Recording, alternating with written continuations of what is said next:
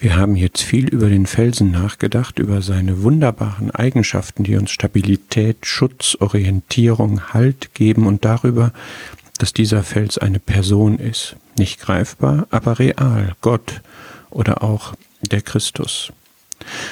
Und nun haben wir eine Aussage aus dem zweiten Petrusbrief, bei der geht es darum, dass ich gegenüber diesem Felsen Stellung beziehe.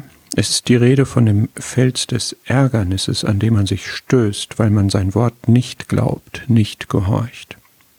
Daran werden die Ungläubigen, von denen hier explizit die Rede ist, zugrunde gehen, ewig verloren gehen.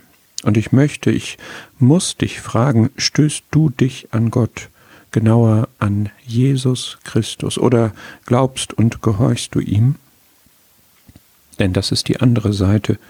Da ist die Verheißung, wer an ihn glaubt, wird nicht zu Schanden werden, wird es nie bereuen, sein Vertrauen wird belohnt werden. Und das gilt nicht nur für das ewige Heil, sondern für jede Lebensentscheidung hier und jetzt, persönlich und gemeindlich. Jedes Vertrauen in den Felsen wird belohnt. Jedes sich stoßen an seinem guten, gesegneten Willen, an seinen Gedanken trägt das Scheitern in sich.